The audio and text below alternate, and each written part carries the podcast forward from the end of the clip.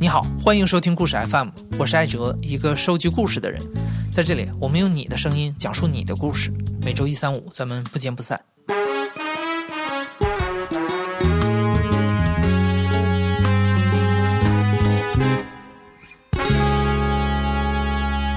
今天故事的主人公是一位毕业于北京电影学院表演系的学生。在大众的眼里，北京电影学院的表演系是一个离影视圈最近的地方。隔三差五就会成为娱乐新闻的主角。那在名利场之外，北电表演系的学生都是什么样的？学表演做演员又是一种怎样的体验呢？呃，我叫毕新海，今年二十三岁，我大学学的是表演，现在是一个演员。在人们的普遍印象中，读表演系的学生在文化课上的门槛是很低的。再加上这段时间，当我们在新闻上看到演员翟天临学术造假、人设崩塌的时候，这种偏见似乎得到了印证。毕新海是个异类，五年前他高考文化课考了六百多分，算是个名副其实的学霸。但是在他自己眼中，这样的高考成绩根本不算什么，因为高中的时候他所在的北京四中是一所全市排名前三的重点高中。在这样一所学霸遍地走的学校，从小成绩名列前茅的毕新海，体会到了前所未有的失落。嗯，我是高三的时候才决定去考电影学院，还有中戏的。那是哪天？是有一天我正在家里头就看电影，看汤姆克鲁斯的电影，突然看，我觉得哎，好像。因为我小时候演过一些电视剧，就跟赵薇什么的，叫什么《镜花烟云》呐，还有什么《将门风云》，很多就是小童星。那时候还跟关晓彤一起，但后来他一直在拍戏，但是我初中、高中的时候在学习，但是我感觉还是埋下了种子，然后就在高三那一天，可能突然发芽了，就突然决定说自己要考北电中戏。就当时我就坐在我们家书房里头，然后也没有太阳，也不用拉窗帘那那个电脑是苹果电脑，我就打开了阿汤哥的一个，应该是《碟中谍三》还是几？《碟中谍四》吧，《碟中谍四》大概是。然后我就看看阿汤哥演戏，我当时觉得阿汤哥真真帅，我就搜阿汤哥的经历，我发现他也是从年轻的时候，包括很多演员都是。他们本来没想当演员，他一个偶然的机会发掘了他们的这种表演天赋，然后导致了他们这一辈子走上了一条不归路，就是演员这条路。我当时就觉得，那我既然不出国，那我只能在国内了呗。国内考大学呗，考清北分不够，考一般点的大学我都不太了解。那我以后到底走什么路？那我要不要试试别的路呢？我觉得，要不我去当演员，像阿汤哥一样。就当然我不知道能不能混成阿汤哥这样，但是我觉得如果能过上这样的一辈子，那简直酷毙了，简直真的六六六。我就这么想，于是我就在那一刻突然决定，我要在这条路上走到黑。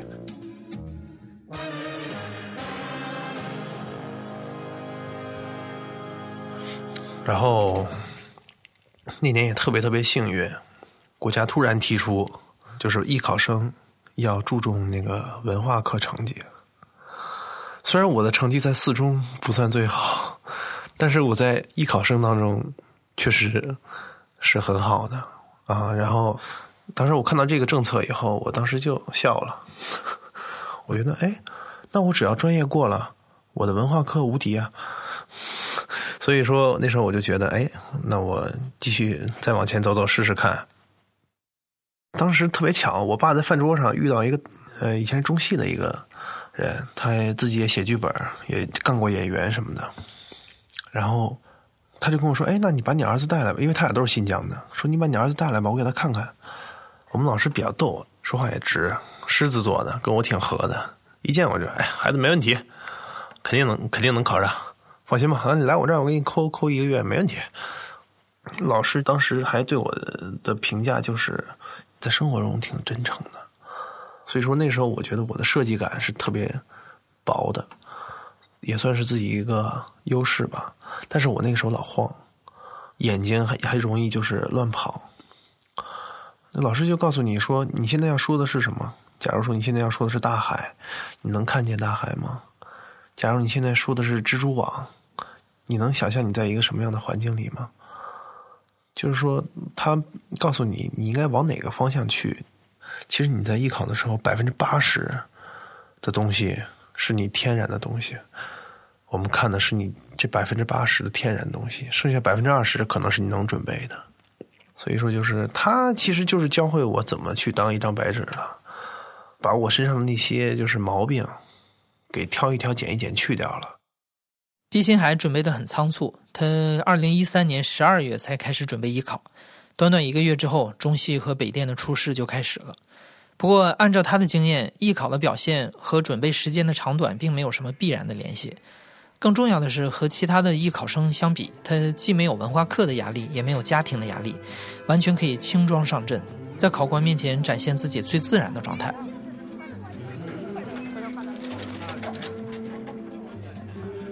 初试非常简单，初试就是在东城区的那个南锣鼓巷里面的那个中戏的校区。大概一次进去二十个人左右，初试就是诗歌，我就是准备的相信未来，然后复试是中戏的话，它是一批一批的考，比如说今天一天我们就考这一百个人，上午五十个人在声乐形体考场，我当时打了一段太极，是我爸教我的，然后下午呢，我们这五十个人全都到那个台词表演考场了。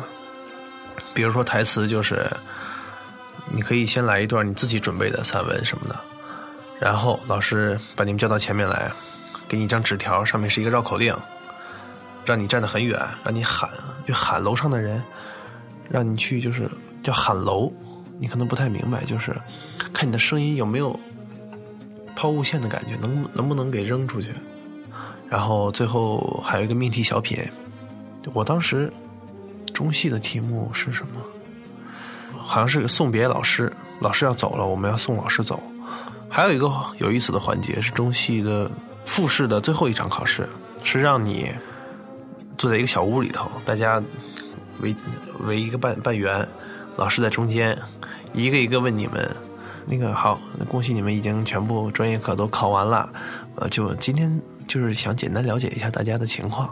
啊，你高考能考多少分啊？那人说四百多分吧。你高考能考多分吧？那个有些人很想表现自己啊，我什么什么什么什么，我虽然还得学艺术，但是我也兼顾了文化。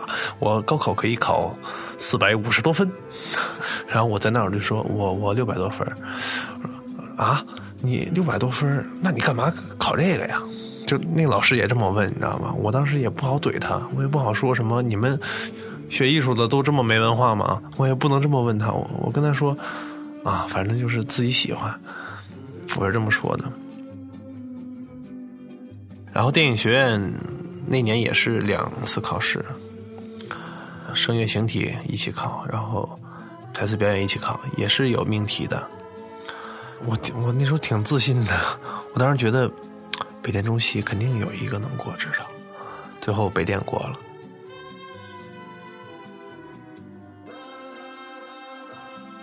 高考查分的时候，其实我挺害怕的，因为我当时知道自己没太努力，我怕自己考个分太低了，在我们同学中很丢人。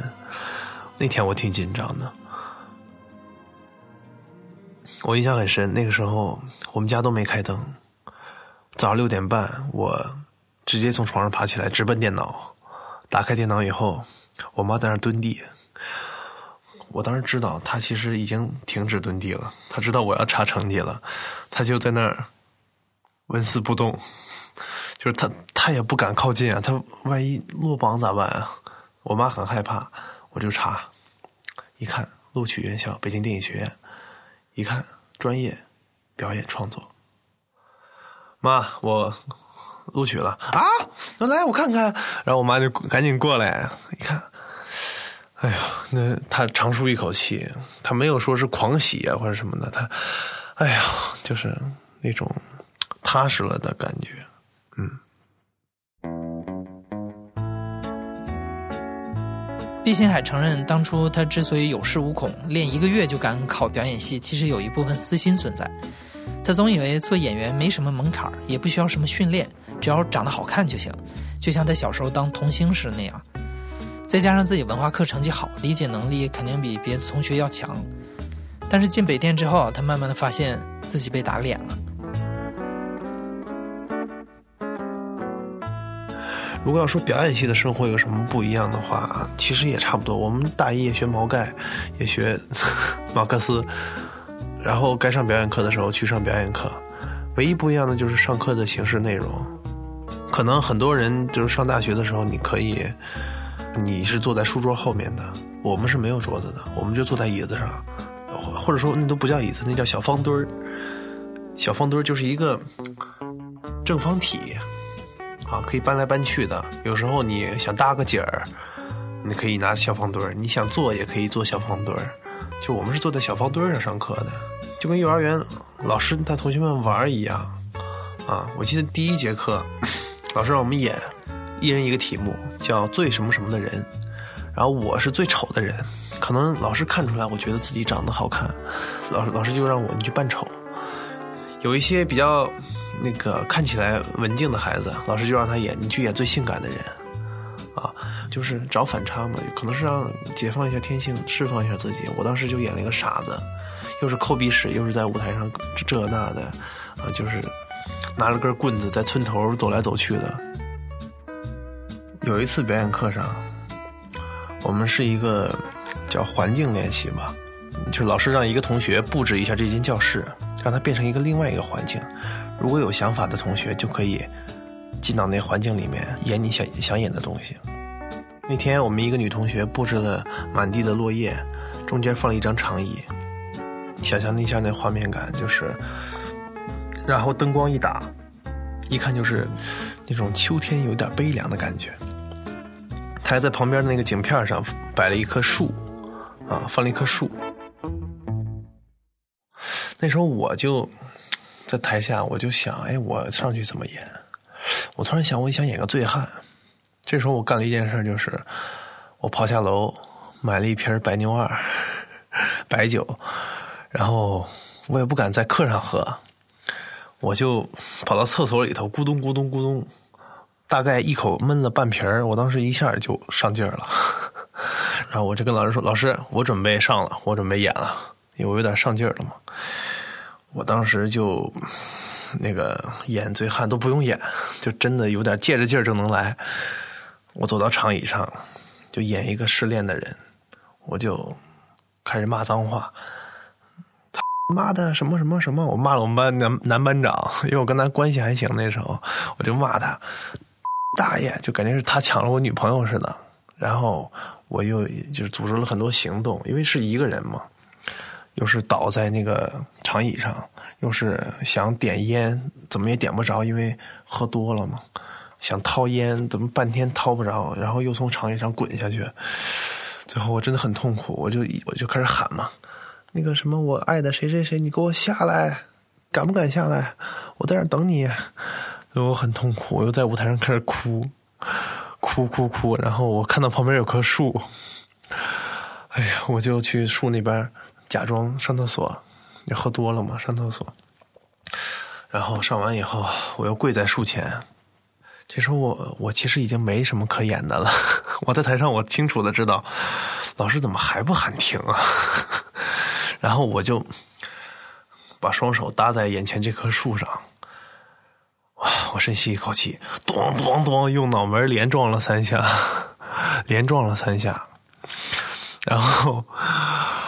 撞完以后，我就很痛苦。哎呀，什么什么什么！我说了一段话以后，我回过头跟老师说：“老师，我可疼了，你再不喊停，真不行。”啊，然后大家都笑了，老师也笑了。老师挺高兴的。他首先就是他他认可了我这种这股劲儿，这股猛猛猛劲儿。但是他不建议我以，他说以后不许在课上喝酒，不能。如果也要演喝醉的人，不能这么喝。啊，那个时候其实就已经知道自己其实完全是靠着这种猛劲儿去演东西了，其实不专业，真的不专业。还有一次是我印象挺深的，就是老师有一次也是大二吧，布置题目说让我们观察生活去演。我当时观察了一个癌症患者，我真的去医院观察了，然后我就问那个患者，我还拿本记。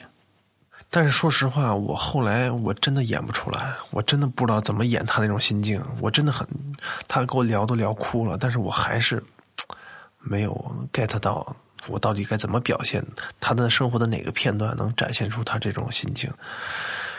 那怎么办？没感受怎么办？我当时就去理发店，我说给我来个光头，因为那个患者他做化疗嘛，他是头是没有头发的。我说你给我剃光。那小哥搞你干嘛呀？我说你帮我剃光就行了。后来演演的一塌糊涂，老师就前两天就看到我光头了，同学也看到了就笑我，但是我也乐乐呵呵的也没有咋，我就想说，如果剃光头能帮助我表现这个人物的话，我就试试呗。于是剃完以后呢，虽然也没演出个什么东西来，老师还是鼓励我了。老师跟他爱人晚上说，就说：“哎，你知道吗？我们班有个孩子，为了演癌症患者，剃了个光头。”他说：“哎，这孩子好啊，这个现在已经很少有小孩能这样了。”但是我心里很明白，其实我如果想演好一个角色，还有很长的路要走。我光理一个头是没有用的，我还得有别的东西。我那时候就知道自己不知道了。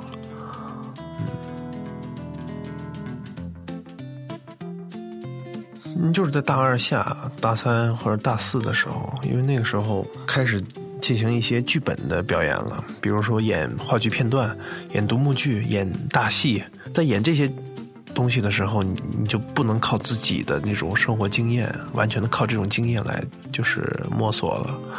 大三上学期，我们演了那个叫《大戏全家福》，我演一个周大夫，也是喜剧角色。是一个台湾来的国民党军医，生活在北京的四合院里头啊。然后这个人说话就得说上海话啊。我当时拿到剧本的时候，我就也就知道了，我的气质符合周大夫这个角色。这也是一个进步，就是说自己能知道自己的适合什么，不适合什么。也通过这种应该方法性的，通过调整自己的语言、这口音来贴近角色，对吧？然后我演到第三场的时候，那一场我改了一些老师给我的一些调度，老师会给你一些东西的。但是那个时候我就觉得，哎，这个时候我好像就应该这么做。比如说本来是坐着说的，但是我因为心里头实在太激动了，我我一个老头坐着又站起来，我不是右派，然后就是那样的。就是自己整个人都在发抖，然后在观众那儿取得了特别就是爆炸的效果，因为那个角色本来就是喜剧嘛。我加了一些东西以后，观众都笑的都喘不过气儿来了，啊！所以我当时我就知道，看来那时候我就知道自己有一些方法了，就是这么一个过程。按照北京电影学院的传统，表演系的学生在大二之前都不允许出去拍戏。但最近这些年，由于大环境的原因，这种限制也越来越有名无实了。有的学生在参加艺考的时候就已经被星探调走了，还有的学生在大一入学之前就已经签约了经纪公司。到了大二大三，不出去拍戏、拍广告的才是少数。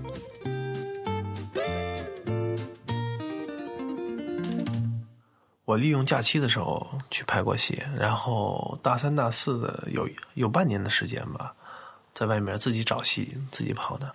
啊，第一次进正规的组，应该是大三的时候，当时去了南京拍戏，还是去外地拍？去军旅题材的。当时剧组里面有两个主要演员，他们关系不好，就经常不在一起拍。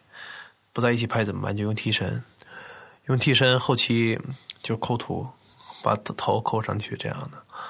当时很多我们的戏也被删掉了，最后其实没有什么收太大的收获，在冰天雪地里头待了三个多月，啊，过年甚至都差点没回来。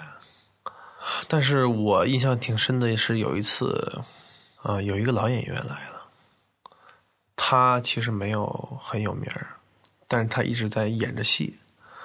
然后我们那个副导演就让我去接待，等于说是陪着他，因为挺大年纪了嘛。像很多演员都是他们现场改戏呀，又是又说又闹的呀，又是玩手机玩游戏呀。但那个老演员就是始终手里是拿着剧本的啊。然后我就帮他拿个羽绒服，他就是说随时看看剧本，自己觉得这一遍不行，让导演再来一条。然后其他其他演员都在抽烟，比如说去抽烟、去喝、去那个吃点东西的时候，那个老演员就在帐篷外头，也没座位，就站着。戴着老花镜看着那个剧本，默词儿一遍遍来，这样的，就是这种踏实劲儿啊！现在其实，在这个浮躁的社会里面，难得。包括我自己也很浮躁，对，就是我今天终于有我戏了，我还特别紧张。其实我是希望能够拍戏的，演好戏的，但是现实很残酷。好戏不一定要你，好的角色不一定适合你，都得看，比如说导演怎么看呢？制片人怎么有没有什么安排啊？其实就是中国也是人情社会嘛，这也没办法，很多事情是要靠关系的，但是我又没有什么关系啊。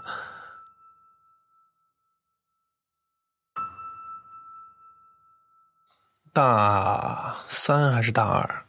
那个时候，冯小刚的《芳华》找演员，我当时挺幸运的，一个老师叫我过去去试，然后他说要求要准备一个叫什么啊，要准备一个朗诵，还有才艺。我当时想的是唱一首歌，然后朗诵一篇就是独白。呃，后来知道了，后来就是那个在里面吹小号的那个角色，好像是。我当时找了一个叫《莆田进行曲》的独白，是一个日本电影。那个男主角是一个很失意落魄的人，在独白的过程中呢，我又一次犯了那个错误。我当时没想喝酒，但是我买了一瓶红星二锅头，但是我没有喝。我想把它当道具，我想的很美好。我想的是我穿的稍微落魄一些，拿一瓶酒，这样进行我的独白可能比较合适。但是谁能想到？那是我第一次拿酒瓶，我之前没有试过，因为我是临时想拿的。结果在我把酒瓶摁到地上的同时，酒瓶碎了。就在我表演过程中，冯小刚就在前面坐着，酒瓶碎了。碎了以后呢，我当时没有什么特别的感觉，我说碎了就碎了吧。但我手一翻过来，我发现这有一道口子，你看这还有至今还有印记呢，割了一道非常深的口子。当时就开始流血了，但很奇怪的是，那时候我不疼，那时候我不是很疼，但是已经在流血了。然后我我也没有停，我就继续往下说，我就看着我手里的血，继续往下说。然后冯小刚导演最后喊停了，他说：“哎，等会儿孩子，你那个血是真血吗？” 他以为我，还以为我是道具呢，可能。但不是，然后那个时候他说：“你你那个什么，你先去医院吧，赶紧去医院，那边就有医院，你赶紧就是缝，这血这伤口太深了，啊，别感染了什么的，而且当时血流的真的非常非常多，我当时心里头一片空白，脑子里面也是一片空白，我觉得这是一个挺不错的机会，芳华，我也挺想证明一下自己的，但是。”我当时看这这滩血没有任何感受，啊，我甚至坐上车了去医院的过程中，我都没有任何感受，唯一有感受的是，旁边工作人员扶我起来，拿那个水龙头管子冲我的伤口的时候，我巨疼。我后来一回忆，不能那么冲啊，对吧？怎么能那么，对吧？怎么能那么处理伤口啊？当时塞给我一堆纸。就捂着手，当时我一个师哥也在，他就叫给我叫了个车。我当时在车上，我还问他：“哎，师哥，我待会儿还用回去吗？”啊，不用了，你就赶紧把伤口处理完就行了。因为我记得小刚导演说了一句话说，啊，你先去处理伤口啊，别别再说。我想想的是不是我还能回来？我是不是用血感动了小刚导演？我是不是 我是不是让他觉得哦，我是一个特别特别特别敬业的演员？就是流水流血流成这样了还在演。但是，但是我去了医院以后，我就再也没有回到那个房间。然后我就回家了，然后，然后把那个伤口缝上了，然后，你其实我现在回忆起来，我都是一片空白，我都不知道我该怎么想这件事情。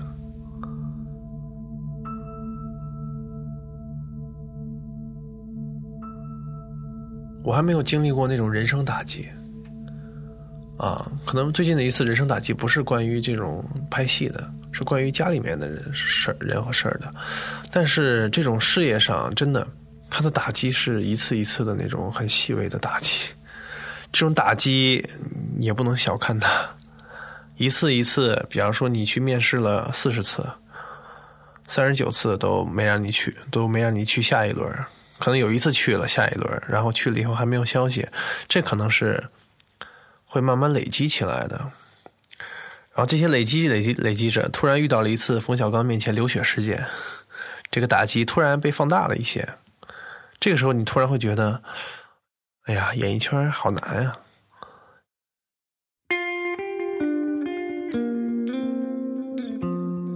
我觉得我现在就是处于一个比较尴尬的阶段，因为刚毕业嘛，也自己也想就是找找自己的方向，所以就是。不知道不这不是很明确自己这条路到底该怎么走，因为也不是说你想拍戏就能拍戏。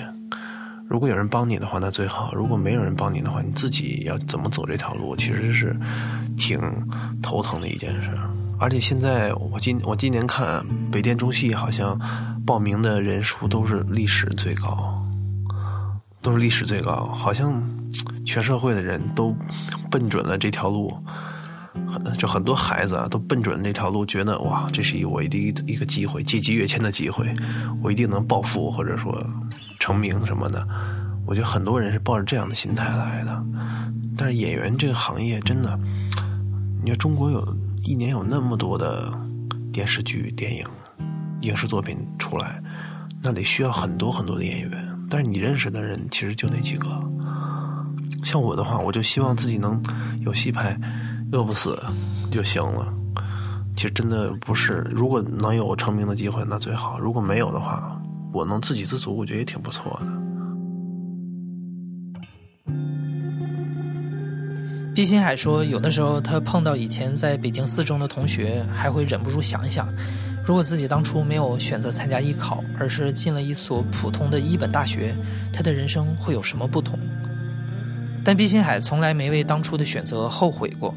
他始终相信，如果一个人想要按照自己的想法生活，前提是你需要为自己的每一个选择承担结果。毕业后的这些日子，他常常用电影《头文字 D》的一句台词鼓励自己：人生只有一种成功的活法，就是按照自己想要的方式度过一生。而他作为演员的人生才刚刚开始。你现在正在收听的是亲历者自述的声音节目《故事 FM》，我是主播艾哲。本期节目由梁科制作，声音设计彭涵。如果你是故事 FM 的忠实粉丝，每次听完故事随手转发一下，或者在公众号里点一下好看，就是对我们最大的支持。感谢你的收听，咱们下期再见。